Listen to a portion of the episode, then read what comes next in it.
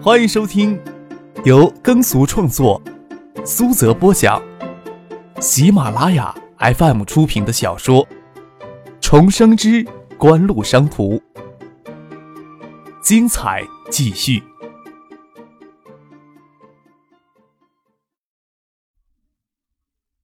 第二百五十八集。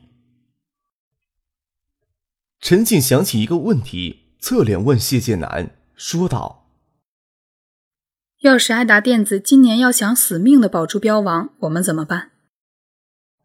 这一点是极有可能的。根据眼前的分析，失去央视标王的光环，对爱达电子很难承受。相信张克也能明白，他们失去标王并不可怕，可怕是标王落到科王的头上。只要科王夺得标王，至少可以肯定。与刘明辉一起到科王的这些人所掌握的爱达电子十三个省市的渠道，就会投到科王的门下。是啊，他们会拼死争的。谢谢南笑了笑。就算科王不异军突起，他们不也做了二点八亿的预算吗？比去年整整涨了两个亿啊！今年是明标，也不存在招标现场谁暗算谁。我这些天在考虑这个问题。得出一个数字，爱达电子的报价是超过这个数字，咱们也只能放弃。不过，就算与爱达电子死命争一把，也足以让各家媒体争先报道科王。至于报道科王能到什么程度，还要做一些工作呢。谢建南当然希望刘明辉集体跳槽，让爱达电子陷入一阵的混乱。无心去细想三天后的广告招商大会，放弃对央视标王的竞争，编辑收益可不是两三天的准备就能估算出来的。当然，爱达电子死命要保住标王的头衔，谢晋南道不愿意损人利己一把，抬高爱达电子的营销成本，还顺便让客王吸引媒体的关注。陈静点点头，他对谢晋南的能力还是充分相信的。不要躲在这里卿卿我我啦。谢真探出头来，刘明辉他们刚出公司，大概过二十分钟就能赶到。刚才他跟那屁孩子一直留在办公室里谈话，哎，差不多也定下来了。我不晓得你在担心什么。刘明辉那小子这时候还有退路吗？华南、华东是最重要的两个市场。那小子刚从香港特地赶回来，谁知道他会不会为了保住华南市场下大本钱呢？西子南撇嘴笑了笑。刘明辉呀，无非是想拿自己做交易，跟我们做交易。难道不能拿我们的作为跟那个小子做交易，抬高价钱的筹码？谢真嘿嘿一笑，说道：“呵，他一时得手，就不怕给秋后算账。那屁大的小毛孩能有多大容人的气度？我与刘明辉接触了几回，他这人很聪明，绝对是块料，不会做傻事儿我就没有担心过了。”香港这几天一直在下雨，他们今天早晨从香港起飞时。窗外的细雨霏霏，纸飞机爬到云层之上才看不到。海州的秋冬却相对干燥，窗外摊着一滩月光的薄亮，跟浸在海水里一样。志同在省城他爷爷奶奶身边，晚间要许思住他那里。许思给家里挂了电话，说了一声明天要动身去北京，从北京回来可以在家里住几天。张克相当的郁闷，虽然隔壁楼里有两个美丽的女人，这两个美丽的女人都跟他有着关系。但是两个女人在一块儿，他就得老老实实在他家里干净整洁的、缺乏人情味的房间里睡觉。与唐学谦、宋飞明等人通过电话解释了下刘明辉等人集体跳槽，虽然对爱达电子有一些影响，但都不是无法控制。科王有决心做强，对海州市的经济毕竟是有好处的。很多人都能明白，科王这时候将刘明辉这些人挖过去，目标就是央视标王。从市里的角度来看。从城市营销的角度来看，科王夺得标王与爱达再夺标王对海州市的意义有很大的不同。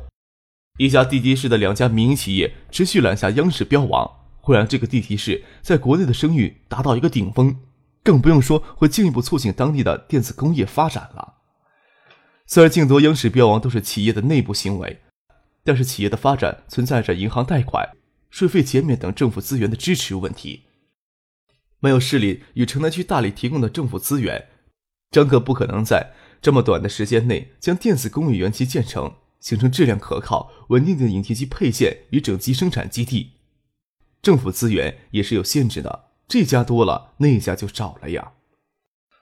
唐学谦首先担心刘梅辉等人的集体跳槽对艾达的业务会造成巨大的损失，还担心张克将这事闹大，与克王势不两立，利用种种手段压制克王，那样势力也得被迫分出阵营来。真要闹开了，站在市里的角度，周福明他们似乎又稍稍占了些理。徐学兵将离开东海省，张可当然不会让唐轩轩与周福明在市里的矛盾变得尖锐不可调和。那样只会徒增变数。唐学谦留，周富明走，他自然乐见，却无法保证不是周富明留，唐学谦走的结局，那样就要哭了。张可在电话里轻描淡写，实在没有必要让这件事情增加市里的矛盾，只怕此时周富明也在与赵景荣、谢建南他们弹冠相庆吧。通完了电话就无所事事了，在床上辗转反侧，难以入眠。脑海里总是不断闪现这些给自己生命留下深深印象的女人的影子。不晓得晚晴、侧爱和许思在夜里会说什么。要是挤在他们身边，就算不做什么，那感觉也应该是无比的享受。当中又与唐静通了半小时的电话，凌晨时模模糊糊的睡着，在梦里打开一双雪白的大腿，感觉是许思的，又感觉像是婉晴的。能意识到在梦中，所以很快就醒来了。只觉得梦中的感觉甚是奇妙，男人总难免做些淫荡的梦。改天说给婉清听听吧。晨曦覆盖了房间的每一个角落，张克索性从床上站起来，走到露台前，看见西楼二楼客厅的灯还亮着呢，心想他们这时候也醒来了呀。张克走了过去，公务间房里的保姆还没有起床，张克又又是打开门进去，保姆开口问了一声，听见是张克的声音。又沉沉的睡去。张克将咖啡机与一盒磨好的咖啡豆从厨房拿到二楼，到二楼才发现只是客厅的灯还亮着而已。打开晚晴的房间，看见两个女人并头睡在一起，发出均匀的呼吸。丰盛秀丽的长发将各自绝美的脸遮住大半，两人轻薄的蚕丝勾勒出两具动人心魄的娇躯。客厅的茶几上零落着放着罐饮料、杂志、吃剩下的巧克力与包装纸。还有只剩下半瓶的红酒与两只晶莹剔透的玻璃杯，张克无奈的咂了咂舌。两个女人昨天晚上回到家还喝酒来着。去了小洛，将咖啡机放下，煮起咖啡来，坐到沙发上，悠哉悠哉的在咖啡的香气里，拿起茶几上一本杂志看了起来。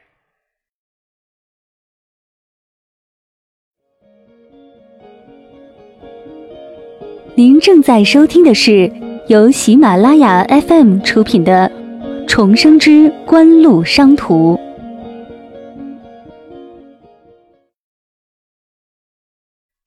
房间门再次打开，婉晴披着头发，睡眼惺忪的坐在门口。我说怎么有咖啡香？你怎么起来这么早？我们昨天睡觉时，看你那边也没有睡啊。凌乱的发丝。惺忪的睡眼让她的容颜看起来更加娇美，蓝色绸质的低胸睡装，一边的吊带都滑到肩膀那里，入风挺立，胸前露出一片嫩腻的雪白，裙摆只堪堪遮住大腿根，修长的大腿润泽浑圆，白晃晃的刺眼。最要命的是，有睡裙里什么都没有穿的诱惑感。睡不着就洗澡了，见这里灯亮着，还以为你们都醒过来呢。张可想起凌晨做过的春梦，梦见的就是这双雪白的腿，简直要了命呀！不自在的将眼睛从谢婉晴的雪白大腿移开，虽然已经很熟悉了，可是还是无比的诱惑。睡不着呀？是不是想着这边的大美女？婉晴俏皮的说了一句，将滑落到肩尾的吊带提了提，回头看了一眼还在熟睡中的许思。张可伸出两根手指捂了捂。以为他们两人睡不着，婉晴娇柔的笑了笑，说道：“帮我煮杯咖啡，我还要再睡一会儿。”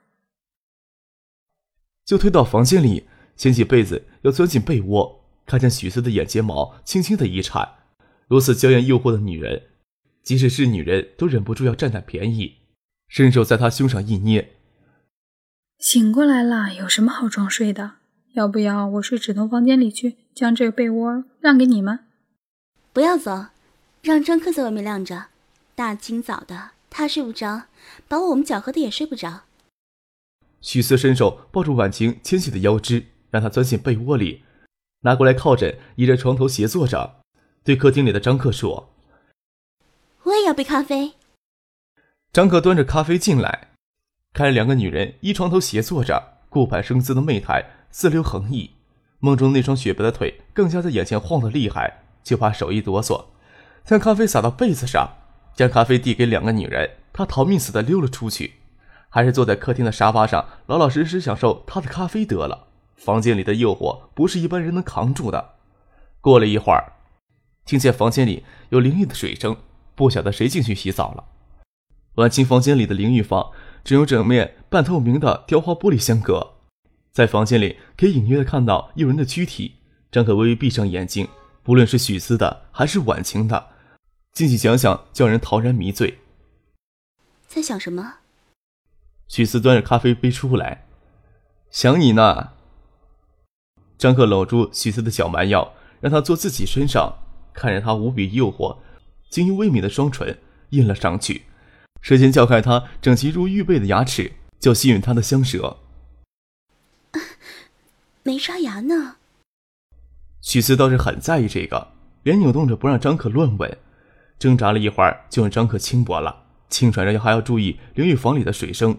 听见那里的水声停了，就跟受惊的兔子一样跳了起来，满脸桃红，却要将齐州的睡裙抹平，关嗔的瞪了张克一眼，拿了一本杂志丢到他隆起的下半身。藏好，我先进去冲一下，你要乖。许思进去片刻，淋浴房间里的水声响起，婉晴拿了一只雪白的毛巾擦着湿漉漉的头发走了过来。张可当然不跟他这时候调情了，问他：“你要不要一块去北京呢？”不妨碍你们。婉晴横了张克一眼。许思睡裙那么皱，急着进淋浴房就先坐马桶上。他怎么会看不出张克刚才又肆意轻薄了许思呢？苏京东也会去的。张克舔着脸笑了笑。许思的脸皮很薄，哪怕是掩耳盗铃的事情，他都会做的。苏京东带公司的工作人员过去，他要是能挨上许思的身子，那才叫见鬼呢。中央电视台的广告招商大会后天才正式举行，今天坐飞机过去，有什么别的安排？婉晴问道。央视今年的广告招商大会，应该是影碟机整张厂商的盛会吧？张可这么说着。飞利浦的张亚平、斯高矮的艾默都会去北京，我想索尼也会有重要人物出席吧？我已经与陈先生约好今天晚上在北京见面呢。我将事情安排一下，中午陪你们一起走。婉晴嫣然一笑，下楼去看早餐都准备了什么东西。除了谢婉晴、许思、苏京东、丁怀之外，市场部品牌运营的经理刘海燕，营销中心的经理赵海洲随行。张可还让父婿马海龙一起跟着过去，可以将整个商务舱都包下来。海州老机场零六年就开始使通航，当时还只是双层翅翼的运五飞机执行一些通用的飞行任务，也曾开辟过为海州至省城建业的客运航线。当时国民经济状况很差。航班也是一个月一班。六一年初，机场就关闭了。九二年新机场建成，在国内的地级市也算是较早的一批。但是海州的经济状况并没有让这座占地一千七百亩的新机场充分的发挥作用。九六年，与北京之间往返航班也只是一周两次，与省城建业的航班是一周一次，其他的支航线更是寥寥无几。航班飞机也都是卖到中型客机，没有商务舱一说。下午三点赶到机场，换好登机牌，看着客王的人也在候机室里。他们也是乘这班飞机前往北京。中午就从公司离开的刘明辉站在他们的中间，看着张克他们一行人走了过来，心虚的转过头去。张克撇着嘴，手插深色夹克的鞋兜里，目光缓缓地扫过谢剑南的一群人：谢瞻、陈静、刘明辉、赵思明，他都认识。谢丹身边站着一个模样不赖的女人，穿着紫色的风衣。身材停顿合度，气质优雅，是难得一见的美人。与陈进站得很近，容颜并不觉稍弱，看仪表不像是普通的商务秘书之类的小角色。侧头疑惑地看了苏京东一眼。渴望运营部的经理玉萍，据说是之前在文山饭店工作人员，谢詹挖掘出来的。文山饭店做什么的？张克疑惑的问了问。文山饭店即使不比之前新吴市市政府招待宾馆那么黑暗，但是水也够深的。好像是一个副经理，具体也不清楚。苏青东负责公司的运营，又不专门玩阴谋诡计。要是换做邵志刚、盛清或者小叔，说不定已经将对方的底细都查得一清二楚了。谢剑南片看着张克深色的许思，穿着洋灰色的小西装，完全的办公室女郎打扮，又瞥了一眼堂姐谢婉晴。虽然大家心里都知道不存在什么情分了，谢剑南还是撇了撇嘴，走过来打招呼：“你们也坐这班飞机？”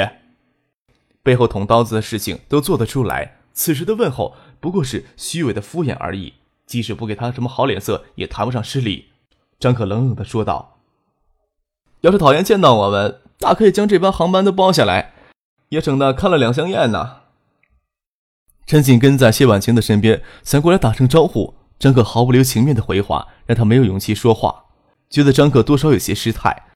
谢战与谢婉晴早就撕破了脸，他也没脸走过来，双手抱胸，拿手肘顶着旁边的刘明辉。你不过去打声招呼？刘明辉越发的不自在。刘明辉拉着人集体跳槽，办公室设在北京的华北区办事处没有受到直接的冲击。张可他们抵达北京，华北区办事处已经将吃住行安排妥当。宾馆在清华园附近，九六年四环线还没有建成。不过比起那三环的堵塞，住在清华园附近倒没有什么不方便的。张可很少有机会到北京。这次还打算与他表兄梁文江见一面儿。